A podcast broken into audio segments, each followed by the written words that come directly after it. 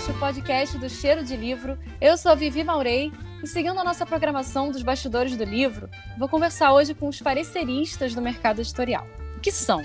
Sabe aquele sonho de ganhar dinheiro para ler livro? então, é quase isso.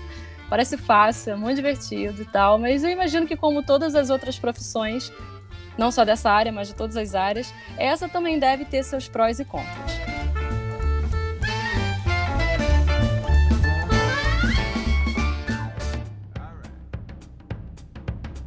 Para entender melhor como funciona essa função maravilhosa, eu chamei duas profissionais para bater um papo sobre análise literária.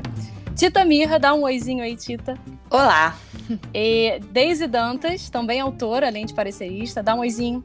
Oi. Vamos começar. Eu quero saber, de forma bem didática aqui para os ouvintes, o que, que, exatamente faz um parecerista? Eu não sei se eu sou uma autoridade no assunto, mas vou dizer co como eu faço.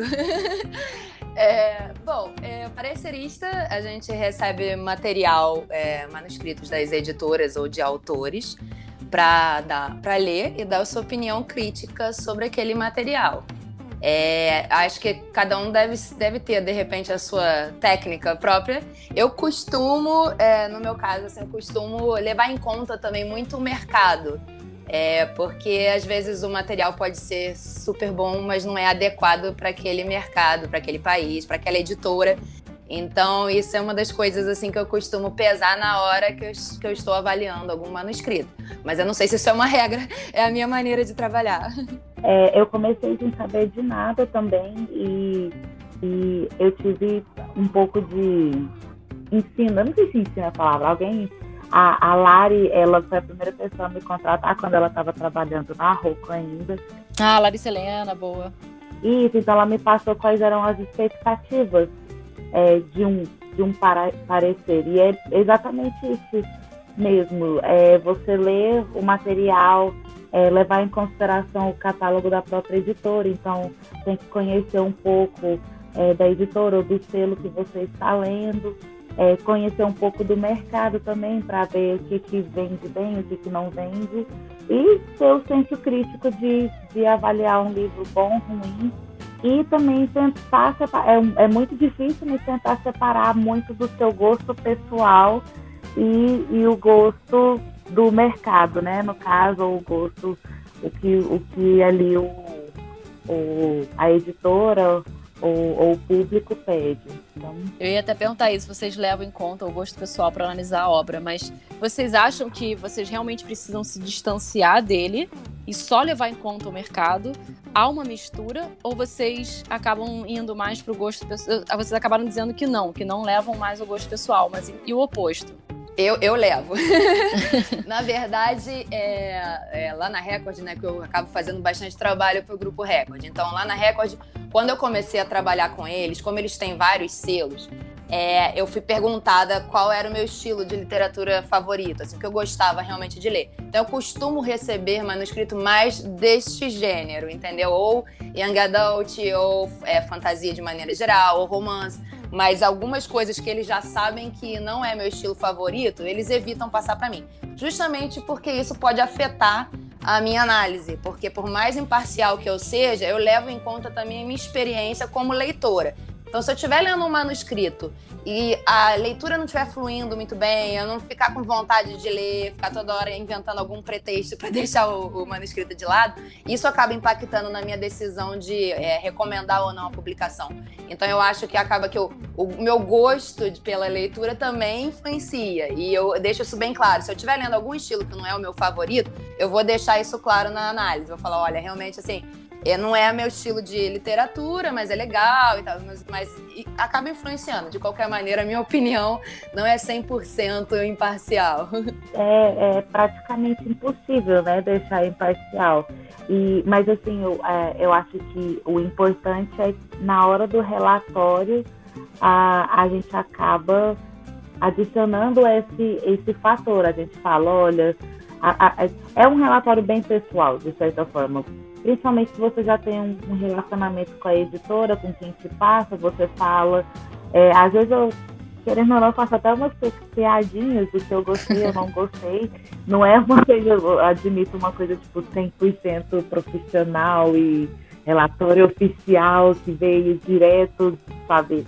É, mas assim, a, é, a, ideia é essa, tipo, é impossível ter um, ter um parecer que seja a, é, não influenciado pelo, pela é, a sua opinião pessoal, não opinião pessoal, seu gosto pessoal, mas é, é, é importante às vezes ah, por exemplo, é, eu já li alguns livros que eu tinha gostado muito, mas eu, eu, eu sabia que não ia ser uma coisa necessariamente boa para tipo, um dinheiro que vale a pena investir para hum. lançar aqui, porque eu acho que o livro talvez não se pagasse. Então eu colocava isso e aí eu ia colocando nos porém. Tipo, olha, eu achei muito bom, talvez é, vale a pena alguém aí da editora ler e, e dar um um segundo, é, uma segunda opinião e tal, mas ao meu ver, é, esse livro talvez não, não teria tanto a, sucesso aqui no mercado, né? Então a gente acaba falando essas coisas, mas de fato uma, uma opinião neutra impossível de ter, mesmo porque acho que nem faz parte do, tra do trabalho, né? A, a, importância do, do parecerista é realmente ter uma opinião não neutra, né? Eu preciso saber o que é bom ou não, apesar da gente colocar todas as análises frias, né? Do, do livro em si, também tem, tipo, eu quero saber se o livro pega o leitor de jeito ali, né? É, eu lembro quando eu fazia aparecer pra Galera Record, eu também fiz alguma época pra, já fiz pra Roku também, mas pra Galera Record, eu lembro que eu peguei um, eu fazia muito de fantasia. Eu lembro que eu peguei um que eu adorei a história. Eu adorei, tinha aquele, todos os elementos fantásticos de um livro clássico de fantasia. Tudo que você possa imaginar tava ali, clichêzão, super divertido. Só que eu não acrescentava em nada, era mais do mesmo. E mais do mesmo, não só do mercado, mas mais do mesmo da própria editora, que já tinha publicado vários livros muito iguais, muito parecidos. E eu lembro que na minha análise eu falei, cara, eu adorei, mas não acrescentem nada. Eu não sei se vai alcançar o mercado porque não tem nada ali além do que todo mundo já viu. Não sei se vai, vai chamar atenção para o pessoal comprar. Eu acho que isso também, como vocês mesmo falaram, a gente tem que colocar na, na análise, mesmo que a gente tenha gostado, o que, que pode acontecer com aquele livro no mercado se ele pode vender, como a Deise falou, se ele pode se vender e pagar o, o que, que, gastou, né, o investimento naquele livro, ou se ele não vai nem se pagar, ou se não vai dar lucro, não vai ter sucesso. Então acho que a gente tem que também colocar isso tudo no, na análise no papel, mesmo já tendo essa relação familiar com a editora e tudo mais, como vocês é, disseram. É, até porque hoje o volume de manuscritos que as editoras recebem é enorme. Então, Absurdo, realmente, se, né? se, não houver um filtro, se a gente realmente não for bastante exigente, acaba que é impossível realmente recomendar todos os livros que você lê e gosta. É, não, não tem como. Vocês sabem, é, existe alguma, algum retorno para vocês de, por exemplo, ah, o manuscrito a gente recebeu 20, mas só vamos liberar 5 para os pareceristas porque os outros não vale nem a pena ler isso acontece, vocês sabem disso, vocês sabem porque vocês convivem com pessoas do mercado, vocês, vocês entendem o critério de escolha que vão para os pareceristas ou não? É, eu acho que a gente acaba descobrindo meio por conhecer o pessoal do que por um anúncio oficial mesmo. É, hum. É uma coisa que a gente meio percebe. Ah, eu tô falando a gente, não é eu. é, percebe, que eu não sei é, com, plural essa experiência, mas é, a gente sabe que, que o, é, as agências, né, os scouts, eles mandam várias sinopses, assim, é, é, é igual, é, realmente é, tipo, é, um número muito grande de, de histórias para serem talvez analisadas. Uhum. Às vezes até chega a história para ser analisada que nunca é analisada também, porque é realmente muita coisa. Então, o que acaba chegando para a gente, ao meu ver, é uma em cem, sabe? sei lá, porque é, chega muita sinopse, chega muito pitch, chega muito a fofoca, né? Que talvez vai ter um livro sobre isso, isso, aquilo, outro. É, então, para chegar na gente é, mesmo, já, já é uma coisa um pouco filtrada. É, eu às vezes recebo até o e-mail da editora só realmente do proposal, só aquela sinopse, meio que contando como é que vai ser a história. E dali mesmo ela já me pede uma opinião. Você acha que vale a pena requisitar o manuscrito? então eu acho que realmente assim, é, o volume é tão grande que às vezes até para essa, essa análise inicial é, eles já solicitam uma, uma, uma opinião independente e dali mesmo já fazem o corte. Nem, nem chegam a me passar o manuscrito completo. Mas em termos de percentual, eu não, eu não, faço ideia, porque como eles trabalham com um grupo grande de pareceristas, eu não sei realmente assim, o que acaba vindo para minha mão, né? Eu não sei quantos manuscritos ao todo eles acabam passando para os outros pareceristas. Né? É, realmente assim, seria chute falar de repente que é um em cem, eu não sei mas que, que com certeza assim, o volume é muito maior do que o que a gente acaba recebendo para avaliar de fato, isso é certo. Tô indo para Frankfurt agora, né? E a feira você recebe catálogos antes, algumas semanas antes, você vai recebendo catálogos de agências, das próprias editoras, de autores independentes, enfim, até do, do autor independente manda o propósito do próprio livro, lá de fora, daqui, enfim. E aí, eu tava vendo a pasta que eu tenho de catálogos lidos, catálogos não lidos e pendências, eu terminei todos até sexta-feira dos catálogos li é, lidos e o total foi de 119. Foram 119 lidos, fora os que eu não consegui ver ou porque não tinha interesse, porque eu sei que a editora não vai querer daquele tipo, daquele gênero. Então eu separei já os que eu queria. 119, gente, 119 catálogos. Tem catálogo com 80 páginas, tem catálogo com 250 páginas, tem catálogo com 13 páginas, enfim, depende. Cada um tem, tem X páginas. E X páginas tem, às vezes, dois livros, às vezes dez livros, porque são só, ou é a capa enorme, com a sinopse enorme, os prêmios que aquele livro ganhou, uhum. aí ocupa uma página, ou é tipo dez livros por página, só a sinopsezinha, o título e o nome do autor é surreal, é, é uma coisa assim absurda. Ai, que quem dera se eu tivesse um parecerista lá na editora para me ajudar esse pré-filtro que a Tida comentou, de mandar o propose e vocês falarem, ah, vale a pena pedir o manuscrito ou não? Porque senão já seria o ideal para mim. é muita coisa. Vocês têm noção do que é ser parecerista em outro país? É, eu, assim, pelas pesquisas que eu já fiz, assim, eu nunca conversei com algum parecerista de outro país, mas eu fiz umas pesquisas em relação à cobrança, assim, de como as pessoas costumam cobrar pelo trabalho. E uma diferença, assim, pelo menos que eu vi é, da maneira como eu trabalho atualmente, eu não sei se isso é uma regra do mercado, mas lá fora é muito comum eles cobram um valor um pouco maior pelas 50 primeiras páginas do manuscrito, e aí eles já dão um parecer parcial. E aí, se a editora quiser o resto da, da análise, aí eles cobram por página de manuscrito restante. Então, por, é, então, se um manuscrito tem 300 páginas, você recebe mais do que um manuscrito de 150 páginas. E aqui no Brasil isso não, não, não acontece. acontece. Como é que funciona? Explica pra galera. É bom que você vai ser didática. Pelo menos no meu caso, eu não sei se realmente é uma regra, se todas as editoras trabalham dessa maneira, mas no meu caso é um valor fixo. Então, é por manuscrito. É, e independente se o manuscrito é super curtinho ou se é um livro de 500 páginas. Então, é, realmente, essa foi a maior diferença assim, que eu vi em relação ao mercado internacional. Era a forma como eles cobravam pelo trabalho. E eu achei interessante isso dessas 50 primeiras páginas, porque realmente é, o material tem que pegar o leitor né, nas 50 primeiras páginas, senão você continuar insistindo já é até um, uma besteira, né? Porque, é, enfim, em virtude da concorrência já não é um bom sinal. Mas eu achei interessante isso, deles cobrarem realmente um pouco mais pela análise das 50 primeiras páginas, e aí, se a editora quiser a análise do restante, eles cobravam o valor por página um pouco mais reduzido.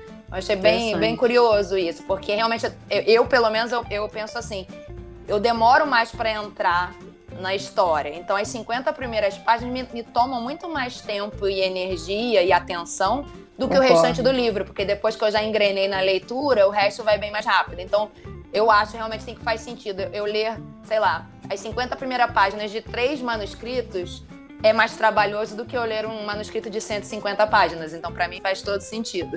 Assim, eu não conheço do, do mercado, tipo, novidade, não sabia dessa história, mas faz muito sentido isso das 50 primeiras páginas mesmo, que é, é universal. Se você está lendo ou para aparecer ou, ou para prazer mesmo, para leitura própria, é, a, o começo do livro é aquilo que o livro vai fazer para te segurar. Né? Então, eu acho que, que é uma, uma parte mais pesada, mesmo porque ah, você lendo as 50 primeiras páginas de um livro ruim dá um prato ruim ao seu ver, claro, né? Querendo ser politicamente ah, é, ler um livro, um livro que você não está curtindo é tipo é, é trabalhoso, porque a leitura a leitura do parecer é aquela leitura que você tem que fazer, né? Então Você, senta assim, eu, poxa, tem que ler aquele cara chato que tá escrevendo nas árvores, alguma coisa assim, né? Então, puxa muita energia da gente. Né? Enquanto é, você, se você tá lendo por prazer, você, tipo, ah, dane-se. Né? Às claro. vezes você até. Ah, tem outra coisa, porque eu, quando eu tô lendo, vamos supor que eu tô lendo um livro que eu não tô curtindo muito, mas eu gosto de uma coisa específica do livro. Eu pulo parte. Aí eu, ah, não quero saber disso. Aí eu pulo.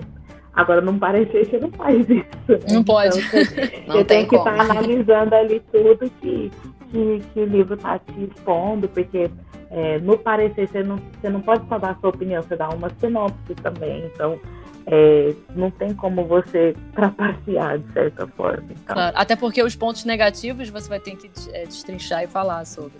Sobre isso ainda, é, realmente eu ia até falar isso, que para o parecer completo eu tenho uma checklist da, de tudo que tem que abordar no, no, meu parecer. Então, por exemplo, eu vou ter um, o comentário sobre a obra de maneira geral, vou ter os pontos positivos, os pontos negativos, eu faço um resumo e aí no final é que eu dou minha opinião como leitora. Então é uma coisa bem abrangente, bem completa. O que a gente fez na Verus, a gente instituiu uma análise parcial. Então, realmente, quando a gente lê um terço do manuscrito e já percebe que não está rolando, que falta potencial, a gente já descarta e retorna para o editor só com um parágrafo por e-mail mesmo. É, hum. Meio que só para justificar o porquê que não que abandonou a obra pela, né, pela metade, não, né? Pelo, pelo terço e dizendo por que, que não, não, não confia, que não acha que vale a pena publicar e parte para o próximo. É claro que a gente recebe um valor reduzido justamente por ter lido só um terço da obra. Mas isso ganha velocidade, porque hoje em dia, com esses leilões né, nas feiras, é, a gente precisa dar uma resposta muito rápida. E se a gente fica insistindo numa leitura que já já não parece que vai a lugar nenhum. É, acaba perdendo tempo com um outro manuscrito que podia ser muito mais interessante. É isso mesmo. A questão é igual é, você mencionou Frankfurt, às vezes a gente recebe a manuscrito assim, né, nessa época, a falar, olha, tem como você, né? Eles mandam um e-mail perguntando, tem como você ler até amanhã, você vai quitar o dia, me dá alguma coisa. Eles pedem na pressa, a gente entende, eu não acho nem ruim, porque de fato é assim, ó, a, a gente tá aqui do meu lado, lê agora. para detalhe. Então, a questão do prazo também é muito importante, principalmente nos livros mais ah, competitivos, né? Porque a, a, gente acaba recebendo dos dois lados. Tem uns livros que são mais indie, sei lá, uns livros mais calmos, que a gente acaba tendo mais tempo para ler, e os livros que, pelo amor de Deus, eu esqueci para amanhã, nem que seja só o começo, me fala só o que você acha. Às vezes a gente só lê o proposal também. É, ou, ou a sinopse, que é uma série de livros, né? Eles mandam a sinopse dos, dos quatro livros da série e a gente tem que meio que, que se virar e escrever um, um parecer que, que seja aceitável sobre isso. Tem uma média de prazo ou, ou, é, ou é assim mesmo? Tipo, às vezes pode ser em dois dias ou às vezes em três semanas e não tem média nenhuma? É, normalmente, para mim, é uma ou duas semanas é, que manda, tipo, é, a editora manda e fala, ah, você pode entregar até tal dia. E aí o dia normalmente é uma, no máximo duas semanas. Quando é época de, de, de feira, né? Quando é, aí eles mandam mais, tipo, mais rápido possível, ou, ou falam um dia, alguma coisa assim. Na minha, na minha experiência, assim, época de feira, para mim, sempre é 24 horas. É, eu recebo o manuscrito hoje, eu tenho que dar resposta amanhã. Às vezes nem 24 horas. Lembro na última feira, eu acho que foi Frankfurt mesmo. Eu já até boto o meu celular já no fuso horário, para eu saber direitinho. É, ótimo. Exatamente, porque eu, eu, já tenho tudo cadastrado lá, vários fusos, para eu saber. Ah, agora vai ter Book Expo, agora vai ter Frankfurt. Eu já sei direitinho qual fuso eu tenho que funcionar. Porque ano passado, acho que foi Frankfurt mesmo, não sei se foi de Londres ou de Frankfurt, que foi exatamente isso. Eu recebi um manuscrito umas 6 horas da tarde daqui, para dar uma resposta no dia seguinte de manhã. Às seis da manhã já tinha um WhatsApp me cobrando a resposta. E eu fui dormir, sei lá, umas três da manhã. E eu falei, nossa senhora, realmente. Pelo menos era bom? Olha, é, era interessante, era interessante, era um, uma, é, era um romance, então assim, é, era uma coisa bastante comercial. É, até um, foi um, um, livro que eu acho que vai ser adaptado. Não sei se vocês já ouviram falar daquele sistema tipo um Netflix de romance que tem lá nos Estados Unidos. Eu não sei se é só Estados Unidos ou se tem no resto do, do mundo, mas aqui no Brasil não tem ainda. Eu acho que é Passionflix o nome do, do serviço.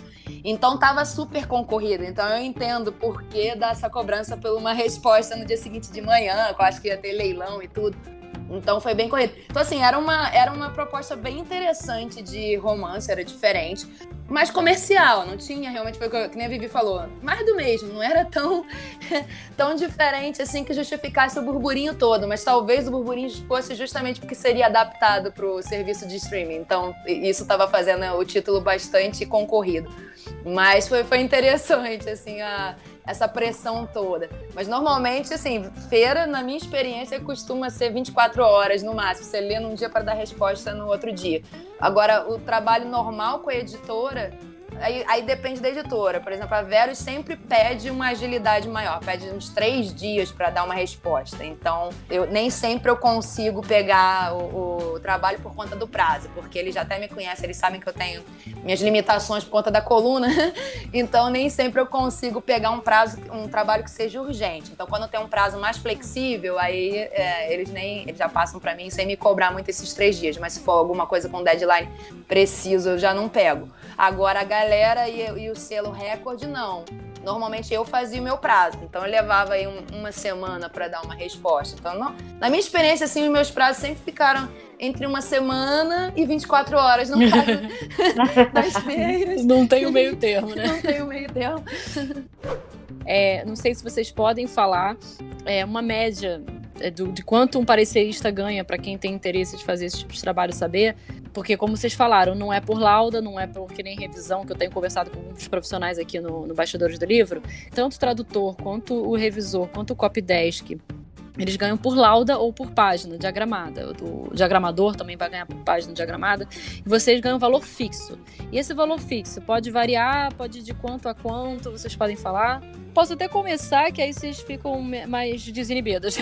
eu, na verdade, assim, é porque depende muito da editora, né? E aí talvez a gente não precise falar o nome da editora. Mas tem editora que já me pagou 150, tem editora que já me pagou 300. E ao mesmo tempo eu já fiz para autor pagando 50 reais porque o autor não tinha dinheiro.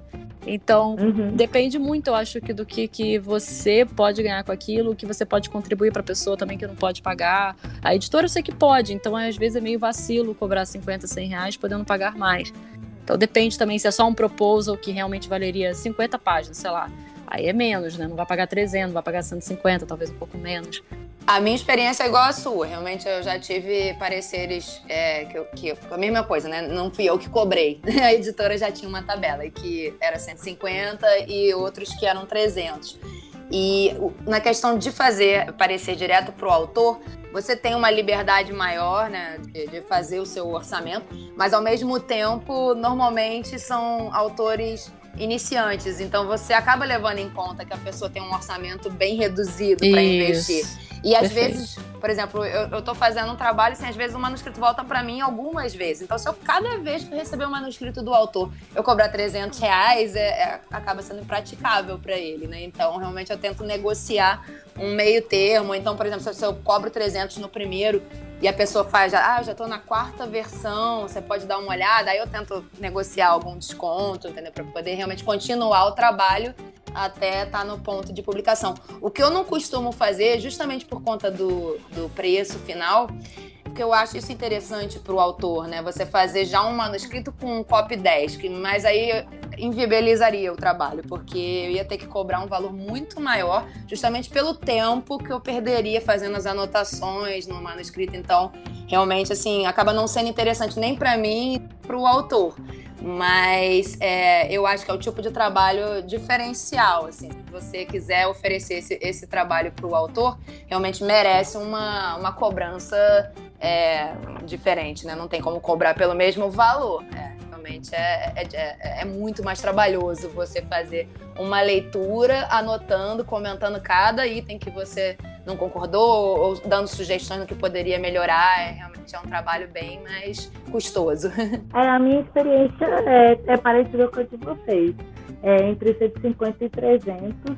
Ah, algumas vezes eu ganhei um pouco mais de 300 é, em questão de trabalhar direto com o autor, porque aí, é, a, quando é direto com o autor, eu também faço por tamanho de manuscrito. Ah, Então, claro.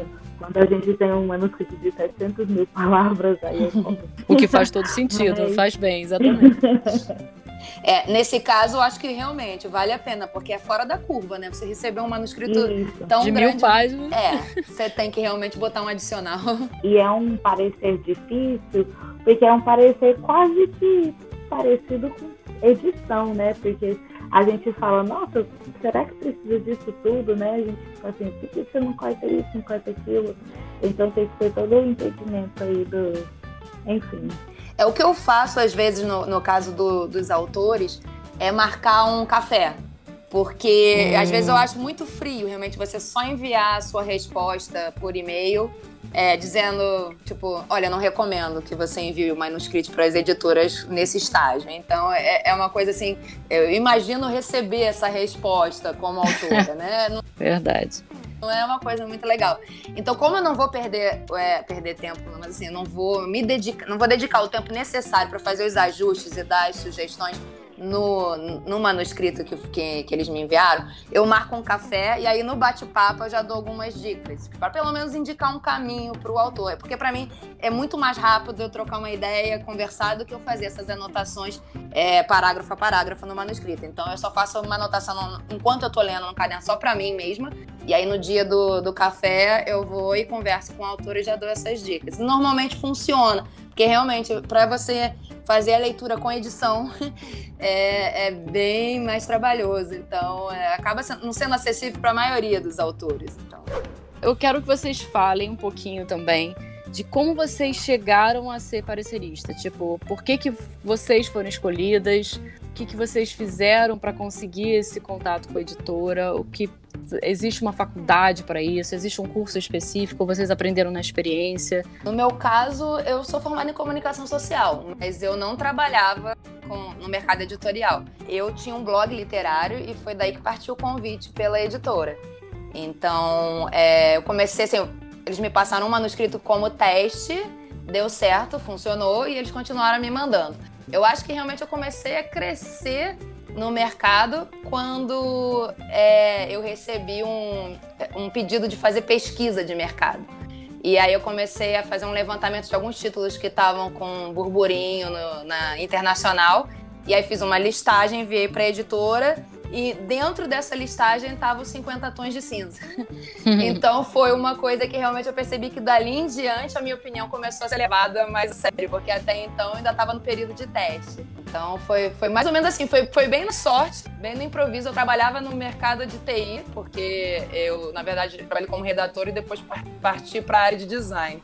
Então, é, assim, caí meio que de paraquedas, mas desde então, assim, adoro o que eu faço e não, não gostaria de trocar por nada. No, no meu caso, ah, foi ideia um pouco parecida. Eu tinha, eu fazia parte de um, de um blog de resenhas de livro. Se eu não me engano, eu, eu fiquei interessada. Se eu não me engano, tipo, eu não sabia que existia. É, mas eu sei que teve um momento que eu, que eu sentei e conversei com a Lari.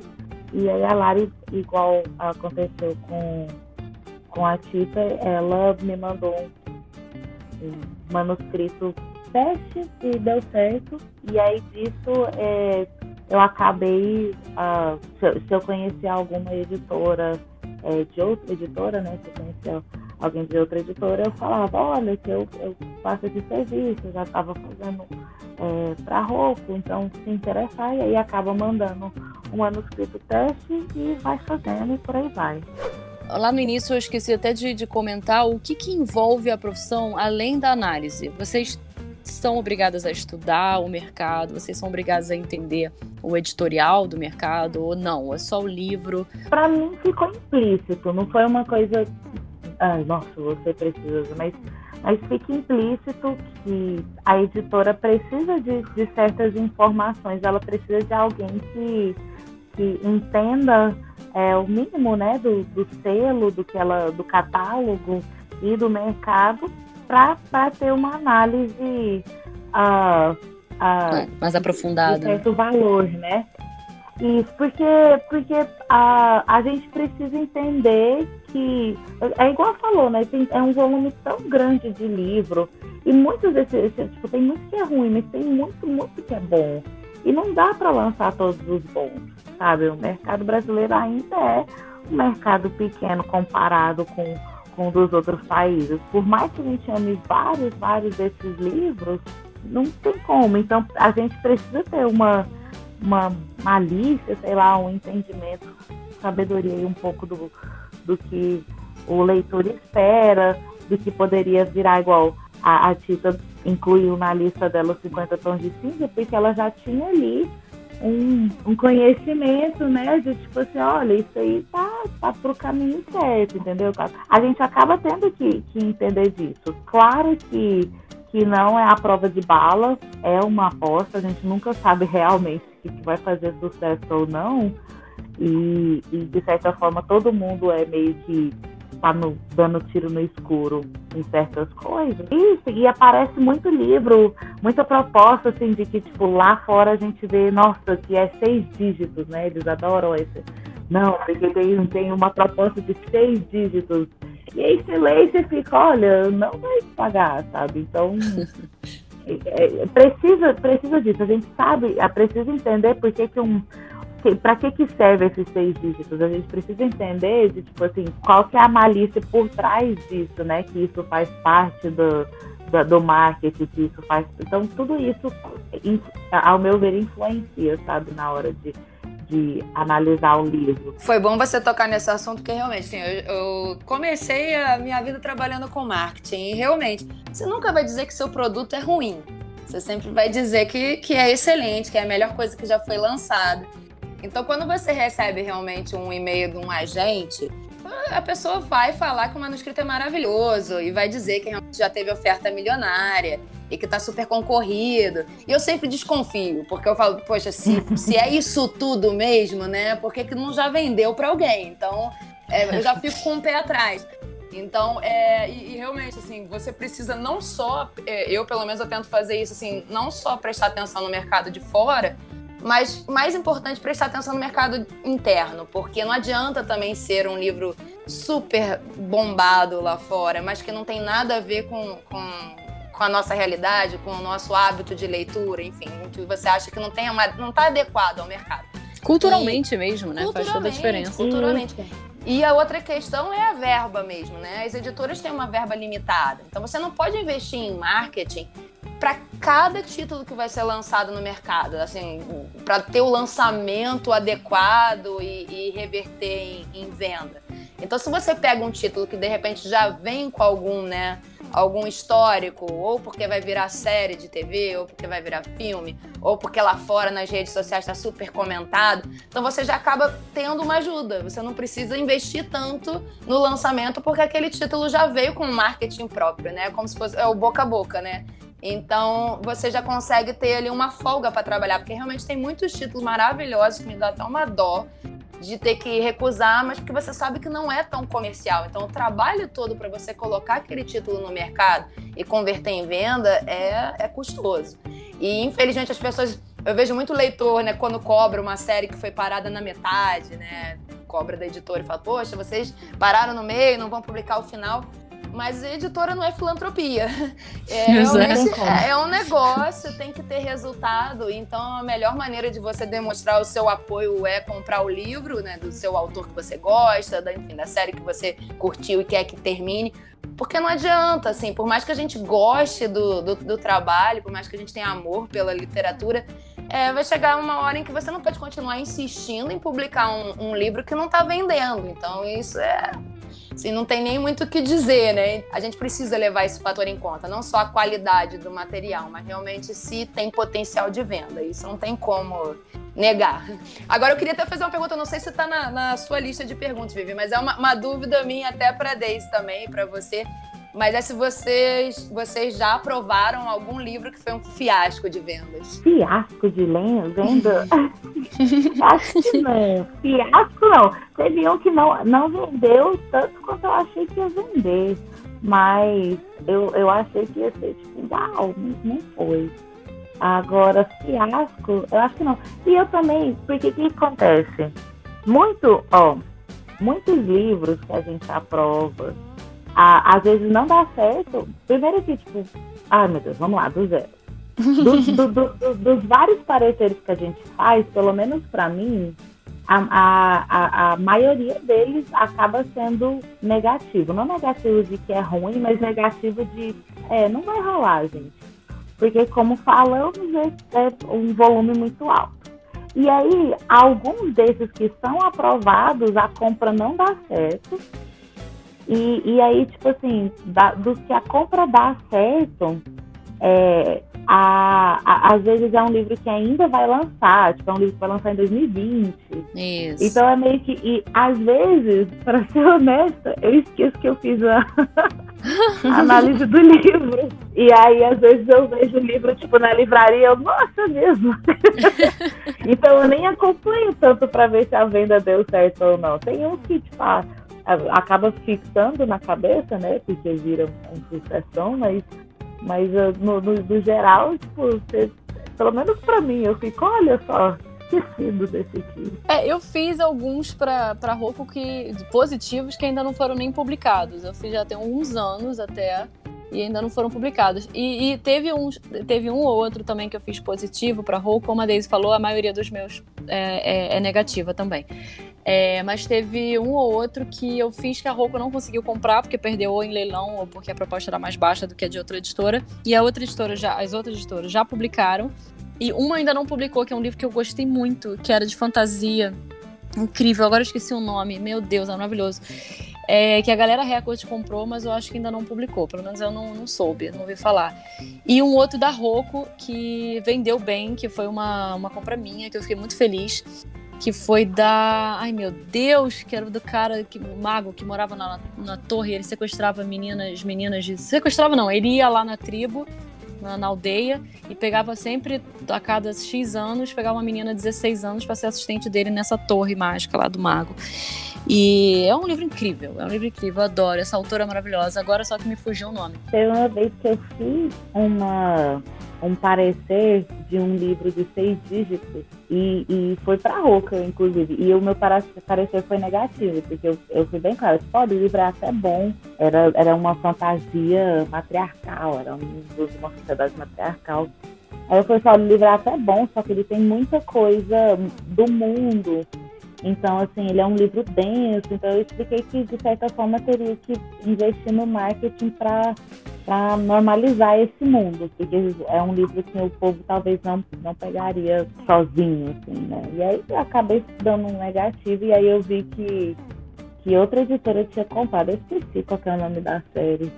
E aí eu fiquei um pouco ansiosinha, assim, eu fiquei, nossa, será que, deu será que dá certo? negativo e esse livro aí vai ser o novo porque tem a famosa história do, do, Harry Potter, né? Da editora que, que disse não pro Harry Potter aqui no Brasil. E... Quantos livros um parecerista consegue ler por mês barra ano? Se vocês têm assim um máximo de energia, não só de tempo de leitura, de prazo, mas assim, de energia mesmo, de poder parar para analisar, escrever e tudo mais.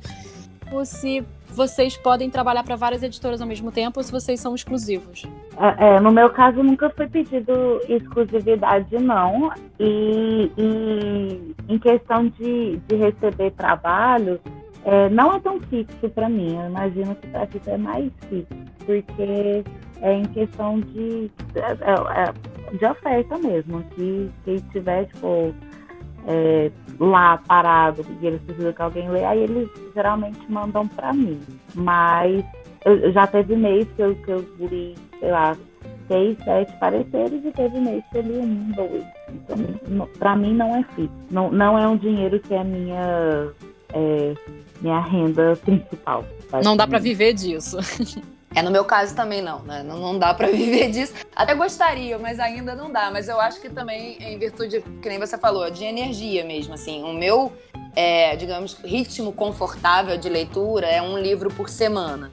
Mas eu consigo até ler mais, de repente, seis, seis livros no mês. Eu não acho, não acho que eu consiga ler oito, dois por semana. Eu acho que seis já, já seria assim, meu máximo. Em relação à exclusividade, eu já, já tive exclusividade Mas até por conta da crise do mercado editorial, eu pedi é, uma abertura justamente porque reduziu muito o volume de trabalho, justamente por conta das editoras estarem com um orçamento mais enxuto. Então eu precisava ter outras frentes para poder continuar mantendo o mesmo ritmo de leitura. Então eu, eu acabei negociando realmente para sair dessa cláusula de exclusividade. Mas foi super de boa, não era. É, é, eu, na verdade, assim, foi me pedido exclusividade, mas eu não tinha nem como atender outras editoras na época ou autores, porque o volume era muito grande de manuscrito. Quando começou a dar essa reduzida no volume, é, aí eu negociei e foi super tranquilo. Consegui começar a trabalhar realmente de forma é, informal para outros autores outras editoras. Mas o meu volume maior realmente sempre foi do Grupo Record. E como eu realmente já tenho essa limitação por conta de saúde, eu já nem, nem tentava, nem fazia, nem prospectava cliente, porque eu não ia conseguir atender. Foi só realmente quando deu uma reduzida no, no ritmo que eu comecei a, a trabalhar para autores, até mais para autores do que para outras editoras, porque realmente eu comecei a tentar abrir outras frentes. Eu conheço gente que trabalha, que lê 10 livros no mês, 10 manuscritos no mês, 20, já teve uma menina que estava de férias leu 20. Falei, eu não consigo, não tem como. Qual é o maior desafio de um parecerista? O maior desafio é escrever o relatório. É porque quando você lê, você já sabe, assim, no seu, né, o gut feeling, no seu instinto, assim, tipo, ai é bom, ai é ruim. E, e às vezes, assim, conversar, eu converso muito com meu namorado, às vezes, nossa, esse aqui, às vezes ele tá me passando raiva, que é problemático, às vezes e tal. Isso aí, é, eu sentir é fácil. Aí na hora de você sentar e você tentar ser semi-profissional e encontrar ali o, o vocabulário certo e neutro para não, não chegar, porque esse livro é uma bosta, alguma coisa assim. é, para mim é a parte mais difícil. É, não, para mim também, a parte da, da escrita é onde eu perco mais tempo. É, até porque eu tenho um poder, um problema com síntese. Meus resumos no, no, parecer são enormes, eu tenho que me segurar. Então eu tento colocar assim: ah, eu quero que o meu parecer tenha não sei quantas páginas e não passe disso, ponto. E aí eu, eu me limito. Mas senão eu acabo perdendo muito tempo porque eu quero explicar direitinho o porquê que eu não gostei disso ou porquê que eu gostei daquilo. Enfim, eu tento convencer a editora do porquê que eu estou é, apostando ou não naquele título. Então é, eu, eu perco bastante tempo na parte da escrita também. Acho que é o maior desafio. Mas assim, um desafio é, independente do dessa parte técnica mesmo, eu acho que é se manter atualizado, porque como essas tendências literárias mudam muito, então você acompanhar isso é algo é, exige de tempo, de você se manter informado, ler os, uh, os sites e os, enfim, os veículos de, de comunicação que são da área para poder se manter mais ou menos atualizado do que está acontecendo, porque senão você o trabalho, tanto de escrita quanto de leitura, é um trabalho bastante solitário. Então, se você ficar só no seu casulo, lendo o que estão te mandando, fazendo parecer e não se atualizar, é, você acaba perdendo um pouco esse contato com, com o consumidor, né? Com, com o que está agradando e o que não está agradando naquele momento. É, e perde a visão então, de mercado também. Exatamente. Que é, que é, importante, como vocês já disseram, que é importante. Exatamente. Não, e, e, isso é uma coisa que a gente vê, a questão de, de né, das ondas, né? Porque tem material que agora, de repente, que é super bom, mas que agora, de repente, não é o melhor momento para ser publicado, porque essa onda já passou. Então você tem que estar tá acompanhando isso para realmente não, não, não fazer a editora investir num, num, num material que de repente né, vai, encalhar. Vocês escrevem análise enquanto estão lendo ou só depois da leitura? Só depois. É, o que eu costumo escrever quando eu estou lendo é, é tipo, eu faço num bloco de notas um, uma coisa da. Eu faço tipo assim, o que que tá. Porque eu, eu esqueço muito a sinopse. Tem livro que acontece tanta coisa que aí na hora da sinopse parece que eu só quero escrever assim, não, a menina entra no barco e vai pra ilha. Só que aí, tipo assim, dentro do barco acontece 20 milhões de coisas. E, é, e parece que eu esqueço a ordem que as coisas aconteceram. Então no começo era muito difícil pra mim. Então a forma que eu, que eu consegui de de lembrar os fatos era, tipo, eu ia lá no bloco de notas, tipo, a menina entrou no barco, a menina se vestiu de menina, a menina, sabe? Umas frases chaves, assim. Isso. É a minha dificuldade também. Eu faço a mesma coisa. Meu caderninho que eu vou anotando os pontos chaves da trama. Que aconteceu de importante que eu preciso depois colocar no resumo. E se eu tiver alguma sensação muito específica na hora que eu estou lendo, por exemplo, alguma parte que não caiu bem para mim. É porque, por exemplo, hoje em dia tem muito isso, ah, os livros gatilho, né? Em que você precisa, na análise, é, levantar essa questão. Então, se tem alguma coisa ali que me deixou desconfortável por algum motivo, ou então que eu tenha gostado muito por algum motivo, então eu já faço uma anotação no blog para eu lembrar depois que eu tenho que colocar isso no relatório também. Porque aí são coisas bastante particulares, assim, de experiência mesmo de leitura, algo que durante a leitura me fez ou me trouxe alguma recordação, então são coisas que eu gosto de, de colocar na, no meu relatório no final, porque acaba que tem muito isso, né? Às vezes o livro, que nem a gente tava, já falou disso desde o início, às vezes o livro não é muito bom, mas te causa alguma coisa durante a leitura e marca, e você fica pensando nele semanas depois. E às vezes o livro é maravilhoso, mas é aquele livro que você fecha a última página e fala, ok. Tipo, basicamente já esqueci o que aconteceu. Mas o livro é super correto, bem escrito, né? Então, assim, tem, tem isso, assim. Então, quando, quando o livro me marca durante a leitura por algum motivo, eu gosto de anotar também para botar isso no meu relatório no final. Senão eu esqueço, a minha cabeça. E considerações finais? É bom é, lembrar que o papel do parecerista é, é, facilitar a vida, né? O motivo do, do, do editor está te mandando o livro é porque ele não tem tempo para ler, para pesquisar, para ir atrás. Ninguém da editora tem esse tempo disponível, então é, sempre se manter informado é uma coisa que eu também sempre vou atrás.